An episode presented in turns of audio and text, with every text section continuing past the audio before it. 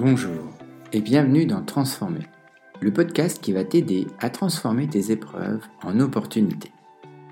Je suis Julien Roux, je suis coach PNL et hypnothérapeute et j'accompagne des hommes et des femmes au changement. Dans ce podcast, je vais partager avec toi des réflexions, des courants de pensée, des outils, une méthodologie pour pouvoir t'aider à transformer tes épreuves en opportunités. Ce n'est en aucun cas de la thérapie, c'est un espace dans lequel je vais te proposer d'expérimenter des outils, d'expérimenter une autre façon de voir le monde et de t'ouvrir à une autre carte du monde peut-être. Enrichir ta vision de mes réflexions, de mes partages sur les livres que je lis, des expériences que je vis. J'espère que ces partages pourront enrichir ta vie et faire que tu ressentes beaucoup plus de joie au quotidien. Bonjour et bienvenue dans ce nouvel épisode. Je suis vraiment ravi de te retrouver aujourd'hui et aujourd'hui je vais te faire découvrir une personne fantastique. Cette personne c'est le docteur Olivia Chiwol que j'ai interviewé dans ma chaîne YouTube sur un épisode qui s'appelle Au cœur du mental, comment optimiser son mindset. Alors dans cet épisode, euh, j'ai décidé d'interviewer le docteur Olivia Chiwol pour une simple et bonne raison, c'est que nous avons vécu une expérience hypnotique tous les deux assez forte. Sur cinq jours, nous avons vécu le voyage du héros. Et là, j'ai rencontré une personne qui a vécu euh, pas mal de choses en commun avec moi sur le burn-out, sur la reconstruction de son mindset. Et c'était pour moi logique de l'interviewer et euh, de te proposer cette vision qu'elle a, qui m'a profondément enrichi à travers euh, ses réflexions, ses pensées, ses petites astuces, son angle de vue de son métier de docteur psychiatre addictologue, mais aussi son apport avec la thérapie sensorimotrice. C'était pour moi un, moment de, partage, euh, un moment de connexion aussi avec des valeurs communes que j'ai avec le docteur Chivoul. Et j'espère vraiment que eh bien cet entretien va pouvoir euh, ouvrir ta carte du monde, va pouvoir euh, peut-être te donner quelques trucs et astuces, quelques réflexions, quelques pensées pour pouvoir améliorer ton mindset et l'orienter dans la direction que tu souhaites aller pour atteindre ce que tu veux. Sans plus attendre, place à l'entretien avec Olivia Chiwal, docteur psychiatre qui va nous parler de sa construction de son mindset et aussi de toutes les choses qu'elle a mis en place pour optimiser son mindset. Et aujourd'hui, j'ai l'honneur de recevoir le docteur Olivia Chivo qui va nous parler de son mindset et qu'est-ce qu'elle a transformé dans sa vie. Et je suis vraiment honoré de te recevoir aujourd'hui. Merci Julien. Moi aussi, je me sens honorée d'être là ce soir. Est-ce que tu peux te présenter, nous dire un peu qui tu es et ton parcours, et puis on va évoluer pendant à peu près 45 minutes ensemble sur euh, bah, qu'est-ce que c'est que ton mindset, qu'est-ce que qu'est-ce que tu en fais en fait aujourd'hui, ton état d'esprit, et comment tu l'as transformé peut-être à un moment donné pour atteindre la personne que tu es aujourd'hui? Oui, ok.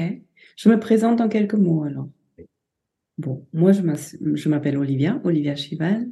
Je suis psychiatre, je suis allemande avec une mère japonaise. Du coup, c'est un peu trompeur. Et je vis en France depuis 2004. Hum, j'ai traversé pas mal d'épreuves. Enfin, j'ai traversé une vie, une partie d'une vie, disons les choses plutôt comme ça, avec des, des moments de difficulté, et je dirais que j'ai une belle capacité à aller chercher des ressources quand j'en ai besoin. Et euh, dans les allez, dix dernières années, j'ai trouvé hmm, des grands des grands outils. Mais outils, c'est même pas euh, le bon mot. En fait, non, je vais commencer ailleurs. En fait, je médite depuis euh, toute jeune, depuis l'adolescence. Euh, et dans ma pratique de médecin, je me suis rendu compte à un moment donné que je, je méditais avec mes patients. J'ai commencé à me former en yoga. Donc, du coup, j'ai appliqué les différentes formes de respiration avec mes patients, un peu dans les consultations. Et du coup, je me sentais absolument pas légitime. Je me suis dit, c'est un peu étrange ce que je fais là en tant que médecin. Il me faut des outils. Et du coup, euh, enfin, du coup, il se trouve qu'en 2014, j'ai fait un burn-out. Et suite à ce burn-out, j'ai pris une année off dans laquelle j'ai travaillé dans différentes cliniques pour voir un peu aussi différentes façons de travailler. Et surtout, pendant cette année, je me suis assise devant Google, j'ai tapé thérapie et corps, mhm. puisque j'avais envie de travailler avec le corps en thérapie. Et je me suis rendu compte qu'il y avait des thérapies psychocorporelles. Donc, après avoir regardé plusieurs euh, écoles, je suis tombée sur la thérapie sensorimotrice qui vient des États-Unis, qui que je trouvais très complète et assez extraordinaire parce que tout le temps alimentée par les dernières recherches dans le domaine, j'ai commencé à me former là-dedans. Donc ça, c'est mon grand outil en fait. Autant ça m'a aidé personnellement à vraiment aller de plus en plus dans mon corps et à trouver mes propres ressources, aussi à mettre des mots sur euh, sur des choses difficiles que j'ai pu vivre. Par exemple, je me rappelle à la première année, c'était aux Pays-Bas, j'ai fait la formation. Je me rappelle d'une situation, je me rappelle plus trop ce qui s'était passé, mais euh, probablement on a fait un entraînement avec des collègues et ça s'est pas très bien passé pour moi et j'étais avec d'autres collègues. Il y a Henk, un des Néderlandais qui était face à moi et je l'entends encore dire Ah, Olivia, les émotions c'est compliqué. Mmh. Donc je viens de là, tu vois, les émotions c'était qu'est-ce que c'est une émotion? Alors que je travaillais déjà en en psychiatrie, que je faisais du yoga, des méditations, mais les émotions, c'était un truc hyper compliqué. Et donc, euh, durant cette formation, qui, qui perdure en fait, il y a trois niveaux. J'ai fait un niveau sur un an et demi aux Pays-Bas, puis un, un, autre niveau en Suisse les dernières années. Et là, je vais me lancer dans le dernier niveau 3. Bref, euh, via cette formation, j'ai vraiment trouvé des ressources. J'ai commencé à vraiment apprendre qu'est-ce que ça fait de vivre dans son corps? Qu'est-ce que ça peut changer? À aussi mieux comprendre et gérer les moments difficiles de ma vie. Et malgré tout ça, j'ai fait une dépression après et euh, je me suis de nouveau dit, «Hmm, apparemment, euh, il me manque encore un outil ou quelque chose, une clé. Et là, je suis allée chercher l'autocompassion de Christopher Germer et Christine Neff. Je suis allée en Écosse pour aller trouver ça. Ça, ça m'a vraiment changé euh, toute ma vie et toute ma façon de travailler aussi. Qu'est-ce que ça a changé précisément chez toi? L'autocompassion? Oui. Ah bah, je vais euh, raconter une histoire aussi. Oui, vas-y. Le premier soir en Écosse, c'était un, c'était un stage intensif de cinq jours d'apprentissage en fait. Et le premier soir, on était euh, à deux c'était un exercice où Karina, une Norvégienne, était face à moi, on était assises, et elle devait, elle devait tout le temps me répéter la même question. La question, c'était qu'est-ce qui t'empêche de t'aimer? Tout simple. Le fait de répéter tout le temps la même question sur 5-10 minutes fait qu'au départ, il y a tous les trucs du mental qu'on raconte, oui, oui, c'est ceci et cela. Et à un moment donné, on arrive à l'inconscient, puisque le mental, il est, il arrive plus à trouver Et donc, elle continue à me poser cette, cette question. Qu'est-ce qui t'empêche de t'aimer? Et à un moment donné, je me suis effondrée en pleurs, mais d'un coup, c'est monté. Et je vois encore les visages de Karina complètement déboussolés devant moi. Ben, et ce qui s'est passé, c'est qu'à ce moment-là, d'un coup, je me suis rendu compte que je m'aimais pas du, pas du tout. Je ne m'aimais pas. Et j'en étais pas du tout consciente avant. Alors, pas du tout. Et du coup, ça a ouvert une grande porte. C'était un peu dur, les cinq jours. Parce que quand on commence à mettre l'amour là où il n'y en avait pas, eh ben, on passe par pas mal de douleurs. C'est un peu comme si, quand on met la lumière quelque part, c'est à partir de ce moment-là, à partir de la lumière, on peut voir l'ombre. Et donc, euh, ça a changé. J'avais beaucoup de prise de conscience et j'ai commencé à m'apprécier, voire à m'aimer comme je suis. Euh, je ne dirais pas que le chemin est terminé. Je, je pense que c'est c'est un long chemin et je suis au milieu. Mais euh, la façon de vivre dans ce monde, de me traiter et du coup la façon d'être en relation avec les autres a complètement changé à partir de ce moment et continue à changer. C'est fantastique ce que tu dis parce que c'est, euh, tu sais, moi je travaille beaucoup, beaucoup dans le domaine du coaching et surtout dans le domaine du coaching stratégique des chefs d'entreprise. Parce que j'ai un, parcours de chef d'entreprise et euh, je me suis aussi à un moment donné effondré pour reconstruire quelque chose après.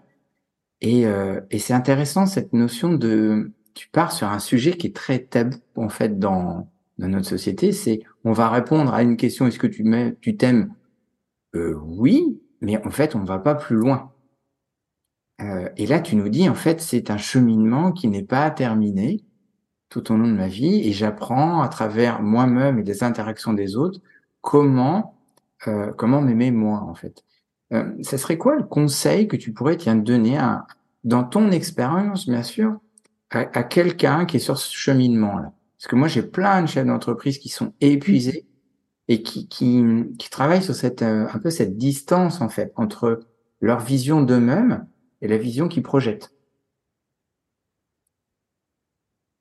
C'est-à-dire la distance entre la vision qu'ils ont, l'image qu'ils ont d'eux-mêmes et ce que les autres leur envoient. Voilà. Hmm. Hmm. Ma réponse, elle va être un peu plus complexe que juste l'autocompassion, parce que l'autocompassion, ça peut s'apprendre avec euh, des méditations, mmh. avec euh, un travail en groupe. Euh, moi, j'aurais plus envie de répondre le début, ce serait une première connexion avec soi-même. Ça, c'est génial.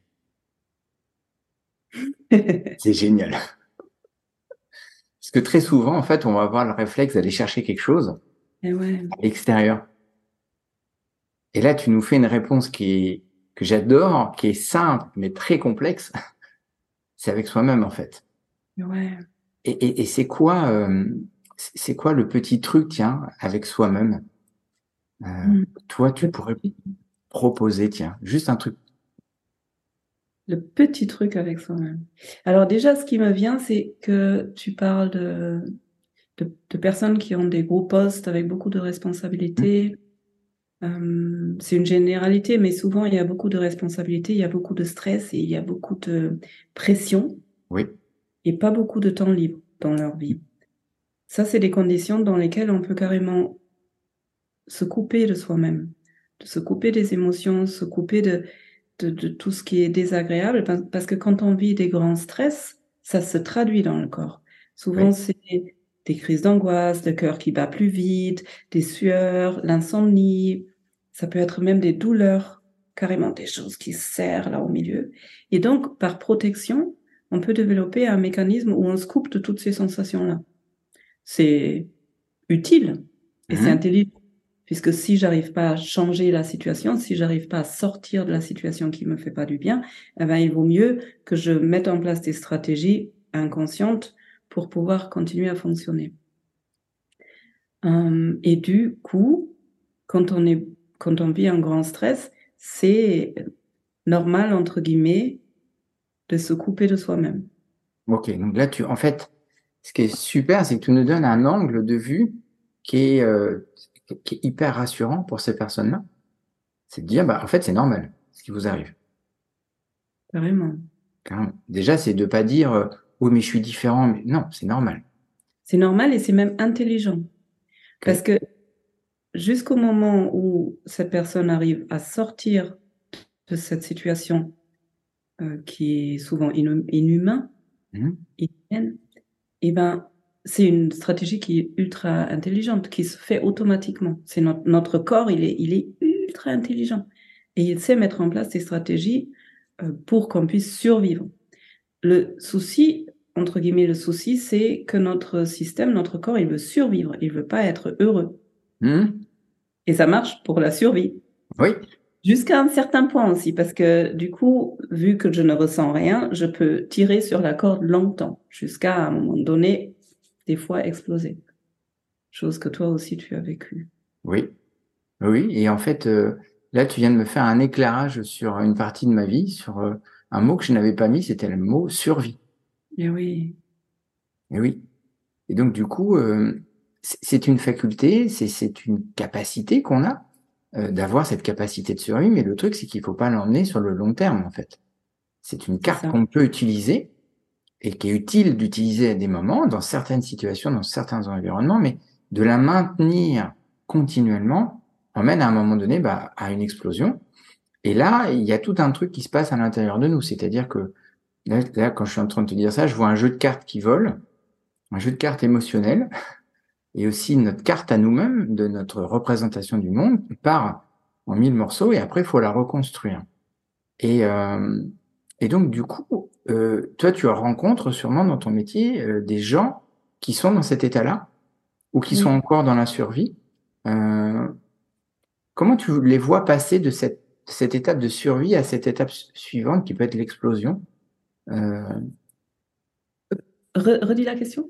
Comment tu, comment tu les accompagnes sur cette, cette étape-là? Parce qu'ils peuvent arriver à ces deux niveaux-là, en fait. Cette, euh, ce niveau de survie, où ils sont coupés, mais ils peuvent arriver à l'étape d'après, qui est l'explosion.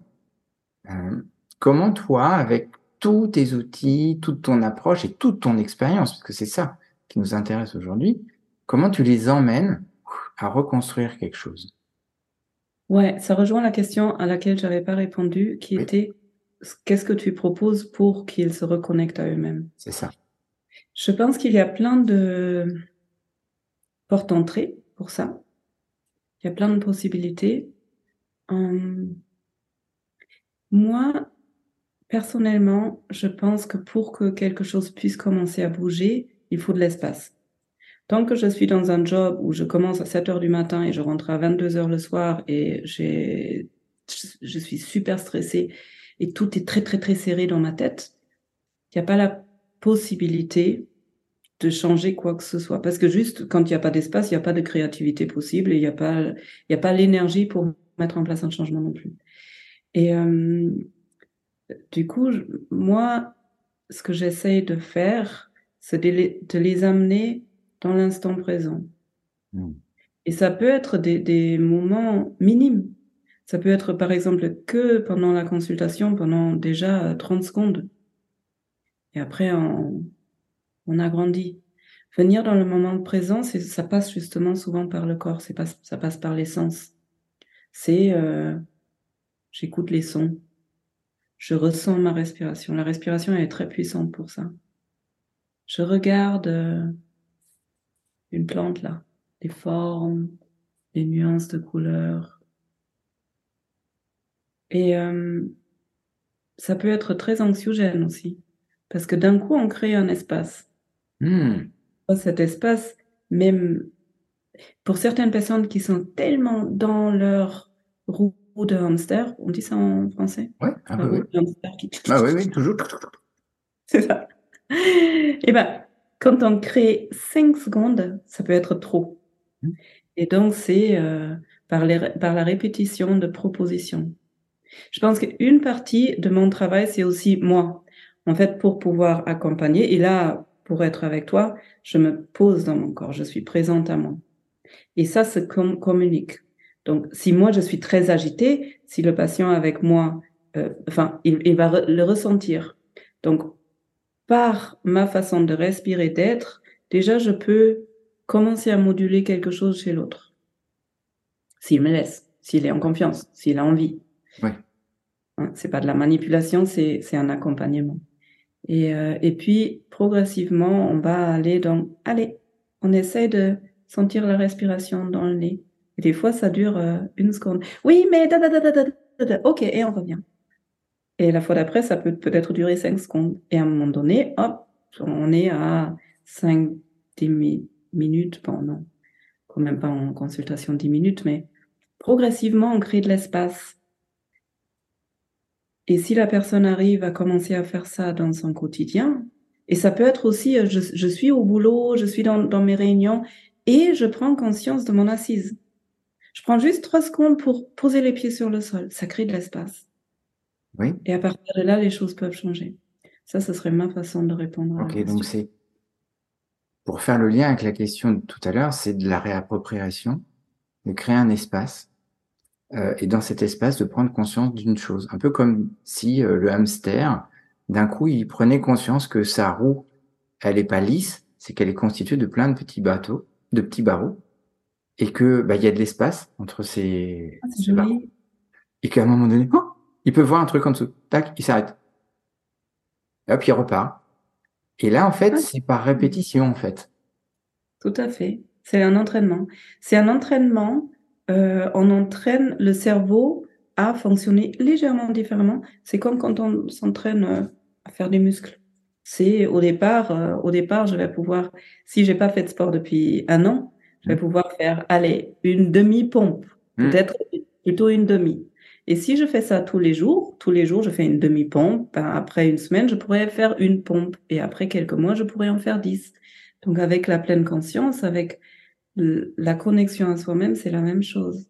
Et c'est pas facile, hein, de faire Non. des quand on n'a pas fait de sport. Mais tous les sports, enfin tout, quand j'ai perdu l'habitude, un instrument. Là, j'ai pas fait de guitare depuis euh, 20 ans. La reprise, oh, c'est fatigant, ça me demande de l'énergie. Une fois les, les connexions neuronales sont rem- remises, ça commence à être un plaisir et à un moment donné, ça va commencer à me manquer. Après, c'est comme une hygiène. Il y a mon, mon prof de yoga, il dit, par rapport au yoga, à un moment donné, il faut que ça devienne comme une hygiène de vie, comme me brosser les dents. Quand je le fais pas, eh ben, je me sens pas bien, ça me Mhm. manque. Donc ça, ça devient après une, une, la façon d'être, d'être de plus en plus dans le moment présent. Et c'est ça qui est chouette en fait. Des fois, on a besoin, moi je pense, on a besoin de passer par des moments extrêmement difficiles pour en créer des choses vraiment plus belles et plus précieuses après. L'autocompassion, je l'ai appris parce que j'en avais besoin. Si j'avais été la plus heureuse pendant toute ma vie, mais je ne serais jamais allée euh, chercher toute cette ressource.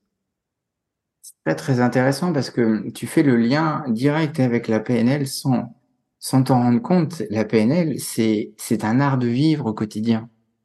C'est-à-dire que la PNL n'existe pas. Moi, c'est un de mes outils, comme l'hypnose, mais euh, ça n'existe pas. C'est ce qu'on en fait qui existe. Et, euh, et moi, dans mes accompagnements avec, euh, avec les chefs d'entreprise, c'est très, très, très souvent qu'à un moment donné, j'arrête, tac, on travaille sur un truc, j'arrête, et puis je lui dis, oh, levez-vous, respirez, et prenez juste conscience de votre corps. Bon, après, euh, je suis assez reconnu pour ne pas faire d'hypnose pendant les séances. Euh, mais euh, de prendre conscience de leur corps, de respirer, hein, et, de, me dire qu'est-ce qui se passe en fait. Et ça, c'est un point commun qu'on a tous les deux, c'est-à-dire d'aller par ce petit pas, cette petite succession de petits pas pour reprendre conscience. Parce que moi, dans mon expérience, par exemple, j'ai été tellement coupé de mon émotion que quand mes émotions sont revenues, je pleurais pour rien. Un pétale de rose qui tombait par terre pouvait me faire pleurer. euh, alors que, enfin, des choses qui, dans le quotidien, et donc j'ai dû réapprendre à gérer ces émotions-là et, réapprendre à, gérer ce trop-plein des moments et de le réguler pour qu'il redevienne euh, un moment, euh, c'est-à-dire que l'émotion soit utile et nécessaire dans un moment opportun et pas euh, tout le temps haut bas. Et, euh, et c'est génial ce que tu dis parce que ça fait le lien avec mon expérience et avec l'expérience de tous les chefs d'entreprise que j'accompagne, qui à des moments sont épuisés, mais ils sont tellement épuisés qu'ils veulent plus faire autre chose que ce qu'ils font déjà. Et oui, c'est ça le grand paradoxe. En fait, ça c'est aussi un peu notre mental. Étrangement, il est beaucoup plus facile de rester dans, dans un truc dysfonctionnel comme euh, être tout le temps dans les pensées, dans les pensées négatives, etc. Ça ne nous fait pas du bien, mais c'est du habituel, c'est du connu. Et donc, c'est beaucoup plus facile de faire ça que tous les jours prendre cinq minutes pour respirer en conscience quand on n'a pas l'habitude et même même quand on a l'habitude mais moi tu sais je je suis euh, en formation de yoga depuis bientôt dix ans j'ai ma pratique tous les jours et bien tous les jours c'est euh, mon mental et il faut que je trouve des ruses parce que mon mental, il n'a pas envie du tout de faire du yoga. Alors que je sais très bien qu'après, je suis vachement mieux.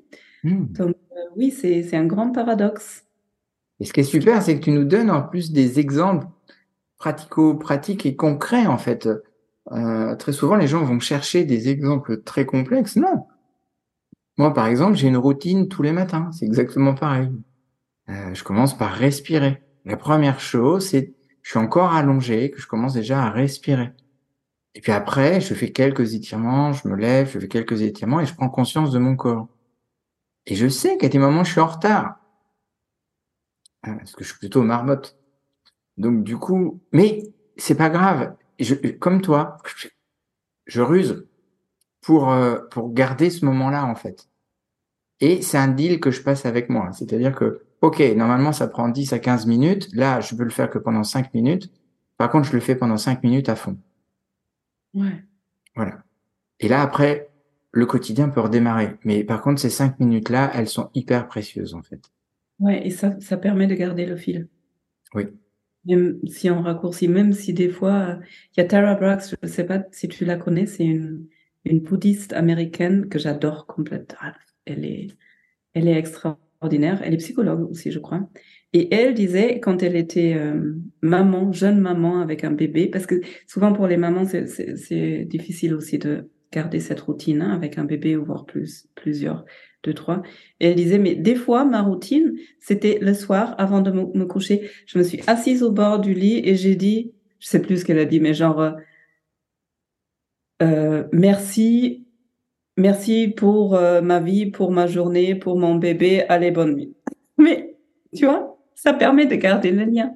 Et puis, le lendemain, quand elle a trouvé plus de temps, enfin, c'était un peu plus, mais en fait, ce que tu nous, ce que tu nous dis à travers tous ces exemples et ton expérience, c'est-à-dire, c'est de revenir en, conscience de ces moments-là et de les cultiver, en fait. Et là, on est en plein dans le mindset, en fait, dans l'état d'esprit. C'est-à-dire de faire autre chose que ce qu'on a l'habitude de faire pour atteindre un résultat différent. Ouais, tout à fait. Ça, c'est intéressant parce que quand je suis dans des moments difficiles comme ça, je crois intuitivement, je me dis, là, là je pense à l'autocompassion. Dans, dans la dépression, là, j'ai vraiment senti, si je veux continuer à vivre là, faut, il faut que je mette en place autre chose. Et donc, ça, c'est un moteur pour moi d'aller chercher d'autres. En général, ce sont des formations carrément, parce que j'ai envie de plonger complètement dedans. Après, ça peut être aussi un accompagnement, une thérapie. Euh, Bon, un livre, pour moi, c'est pas assez quand c'est des moments vraiment difficiles, mais mmh. c'est vraiment comme si à l'intérieur de moi, il y a une voix qui dit, OK, là, comme ça, ça va plus être possible, il faut autre chose.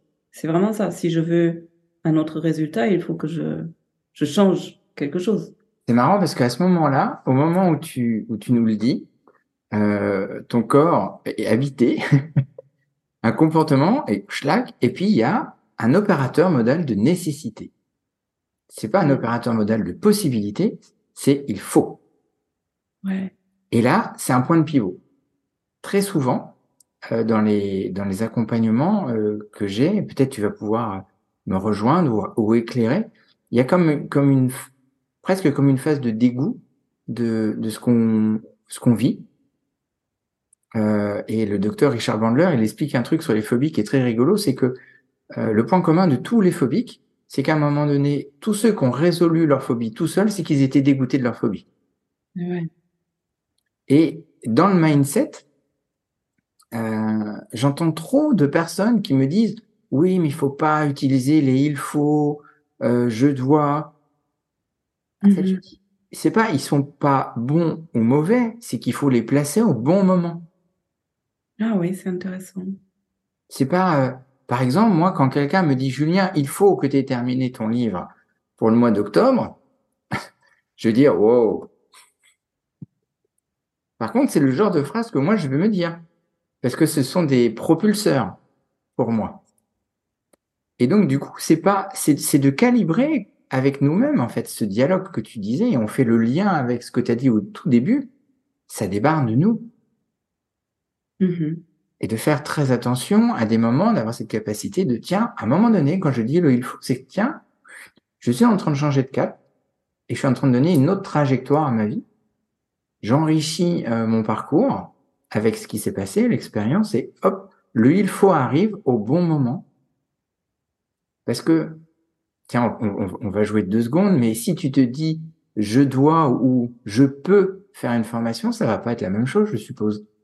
Non, c'est très intéressant cette, cette euh, question par rapport au il faut, parce qu'en effet, je l'ai quasiment éliminé de mon quotidien mmh. et je, reprends mes, les personnes que j'accompagne quand ils disent ah, il faudrait que je médite tous les jours, parce que dans le quotidien pour des pour des trucs où c'est pas pour moi genre vital, mmh. si je me dis il faudrait que je fasse du yoga tous les jours, bah ça, mon énergie elle tombe et j'aurais envie de faire toute autre chose, mais pas ce qu'il faut que je fasse.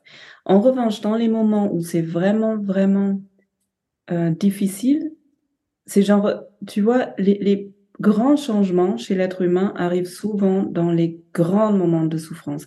Oui.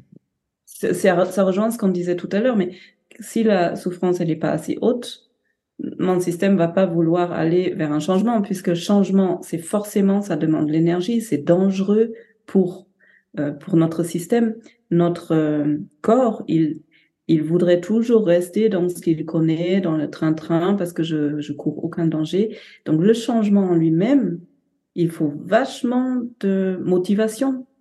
Et cette motivation, souvent, on la trouve quand on se dit, non, là, comme ça, ce n'est plus possible. C'est, je ne l'accepte plus ou je ne peux plus continuer comme ça. Donc, il faut que j'aille vers un changement. Et là, on voit que juste avant la motivation, ce qui emmène la motivation, eh bien, ça peut être le dégoût de la situation. Ouais. Ouais, fait, on fait le lien avec ce que tu disais, les émotions. Eh bien, on retrouve ces cinq émotions primaires, en fait. La peur, la colère, la joie, la tristesse et le dégoût. Et le mmh. dégoût, eh bien, dans notre mindset, on n'utilise pas assez. Je pense que c'est une clé. Ça, le dégoût de la situation. Oui. Je ne peux plus la supporter comme ça. Donc il faut que je change. Et donc c'est pas je donc je voudrais la changer. Non, c'est c'est devenu une nécessité et ça ça me donne un élan. Et là, c'est un éclairage qu'on peut donner aux gens qui nous écoutent. C'est euh, bah, regardez à quel où est-ce que vous en êtes arrivé en fait? Dans dans l'évaluation de la situation et et peut-être qu'à un moment donné, bah, d'accélérer le pas vers le dégoût peut permettre ouh, de passer à l'étape de changement, parce que le changement fait peur, mais en même temps, quand on regarde, c'est ce qu'on fait tout le temps. On est continuellement en train de changer. Par contre, on va focaliser sur des grands changements, de ces grandes étapes de vie. Moi, euh, quand j'étais au plus bas, euh, c'était l'Everest que j'avais devant moi. Le reste de ma vie, c'était l'Everest. Et je peux même dire que les, je, vivais quasiment, euh, pas au jour le jour, mais à la semaine et, et me projeter plus loin, me demander une capacité cognitive de dingue. Et puis à un moment donné, j'ai dit, je ne peux pas rester comme ça. Et là, je te rejoins dans ton expérience. Je peux pas. Il faut que je trouve autre chose. Et ce autre chose, bah, j'ai été le moi dans la PNL, dans l'hypnose, un peu dans la systémie. Et, euh, et là, du coup, je l'ai appliqué pour moi et j'ai commencé à avoir une prise de conscience. C'est c'est moi qui ai mis le bazar donc je peux le reconstruire en fait. Et, euh, et je pense que c'est un message qu'on peut transmettre aux gens euh, qui vivent des, chefs d'entreprise, des cadres, des sportifs de haut niveau, toute personne qui vit un grand changement dans sa vie, euh, eh bien qu'il ait confiance dans sa capacité de reconstruire ce qu'il a vécu en fait.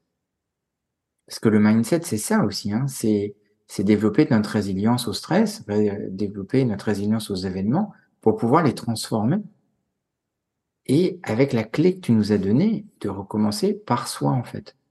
De recréer de l'espace. D'être conscient, en fait. Je reprends vraiment ton, ton geste de tout à l'heure. Tu as, fait chou, l'espace. Pendant quelques secondes. Et de voir que, ah, tiens, pendant quelques secondes, je survis, en fait. Et après, je vis.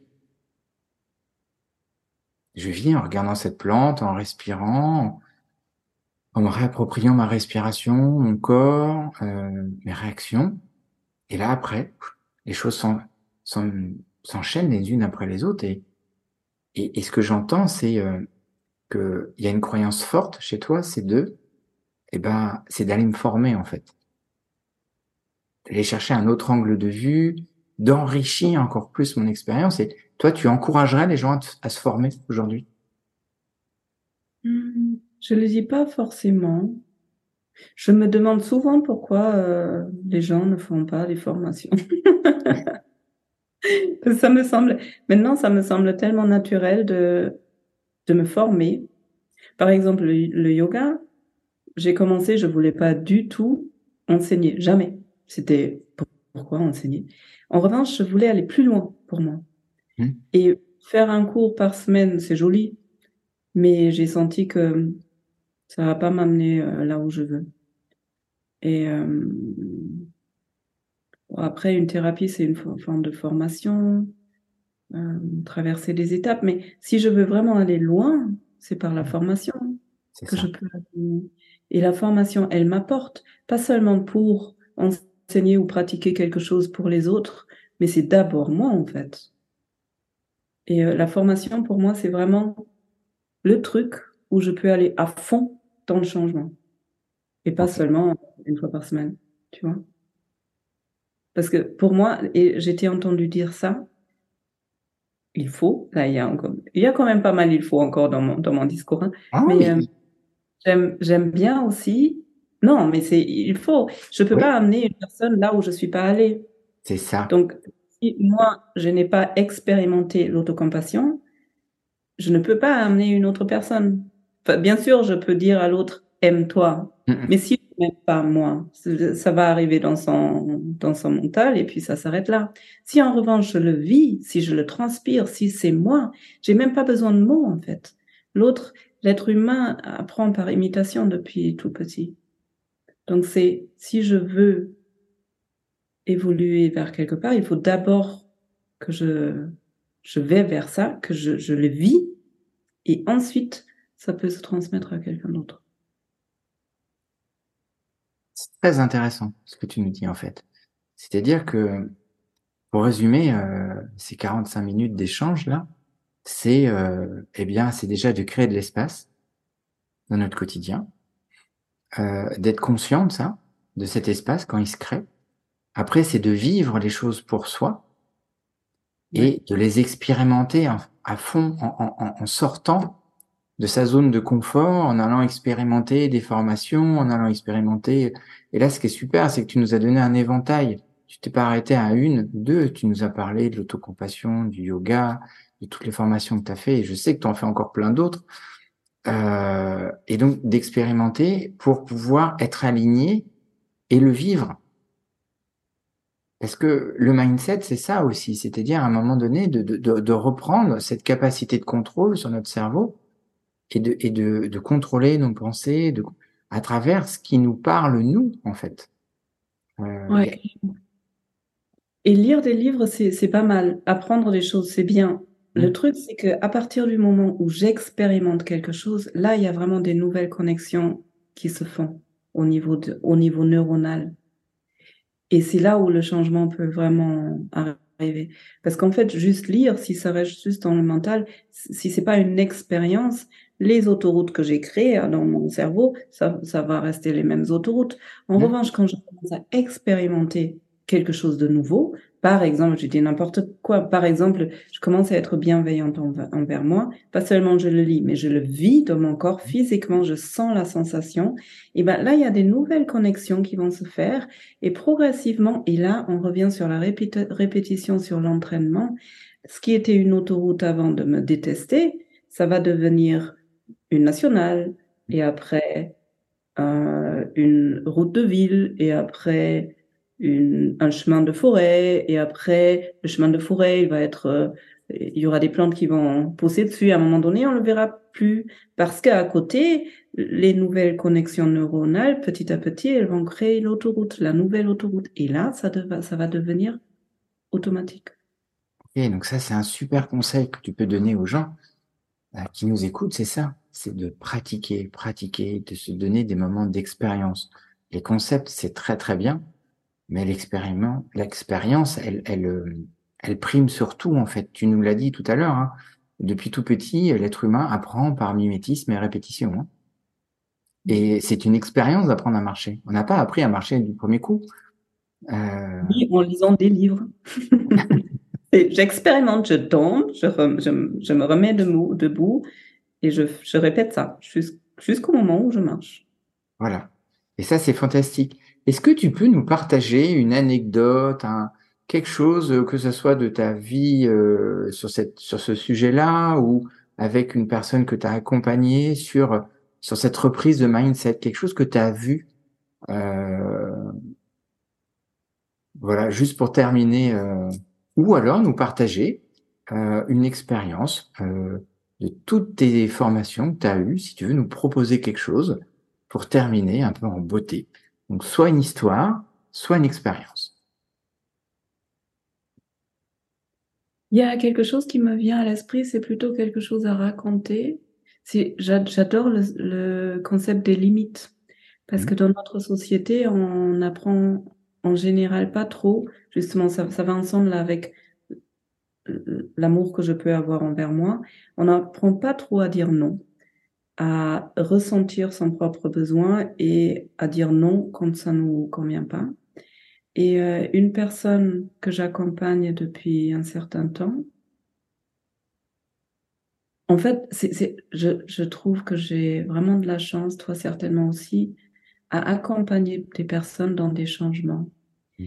C'était une personne qui, au départ, était assez effacé, très adapté, suradapté et très mal. Mais mal sans se rendre compte. On peut être mal sans se rendre compte, en fait. Souvent, c'est quand le corps, il a des symptômes ou quand j'ai des crises d'angoisse, mais en fait, je sais pas pourquoi. Et au fur et à mesure, elle a appris à ressentir dans son corps et puis par, euh, par un cours en ligne, par exemple. Elle a appris à sentir où sont ses limites. Et les limites, les limites, c'est pareil. J'ai beau savoir que les limites sont là et là et là, tant que je les ai pas expérimentées dans mon corps, c'est difficile de, de, savoir à quel moment je dois dire non. Et euh, donc elle, à travers ce travail où de plus en plus elle est allée dans son corps, maintenant elle arrive vraiment à se respecter et ça se traduit dans ses relations. Elle s'autorise des choses qu'elle s'est jamais autorisées avant, de dire à sa collègue, par exemple, écoute, là, ça me va pas, euh, faudrait qu'on parle de ça et ça et ça. Rien que ça, c'est énorme. Et puis ensuite, elle se rend compte, enfin là, je parle d'une situation, que elle a dit quelque chose à sa collègue, que ça lui convenait pas. Bon, ça lui a coûté pas mal d'énergie. Elle termine la journée et le soir, la collègue lui court après pour lui dire, écoute, Merci beaucoup de m'avoir dit ça parce que maintenant, maintenant je, comprends vachement mieux et même moi je suis mieux. Donc en fait, à travers cette expérience, être de plus en plus dans le corps, dans le moment présent, prendre conscience de mes propres besoins, m'autoriser à les dire aux autres, eh ben, on pourrait se dire, si je dis non, stop à quelqu'un d'autre, lui, il va souffrir. Et eh ben, souvent, c'est le contraire parce que ça permet premièrement à l'autre aussi de prendre conscience de ce qui se passe en lui, de ce qui se passe dans la relation, et en quelque sorte d'être cadré aussi. Oui, parce que là, tu viens de nous donner une clé phénoménale, c'est de formuler ce que l'on veut. Oui. Déjà de le ressentir, de prendre conscience. Déjà, alors déjà c'est la première étape. Comme tu l'as dit, il y a plein de personnes qui sont inconscients euh, de ce qui se passe. Là, quand tu as dit ça, j'ai une image qui est venue j'ai une personne euh, dans mon entourage qui est en dépression postpartum et euh, elle s'en est même pas rendue compte. elle, est, elle était inconsciente de ce qui se passait. Donc elle maintenait son système encore plus, encore plus, encore plus.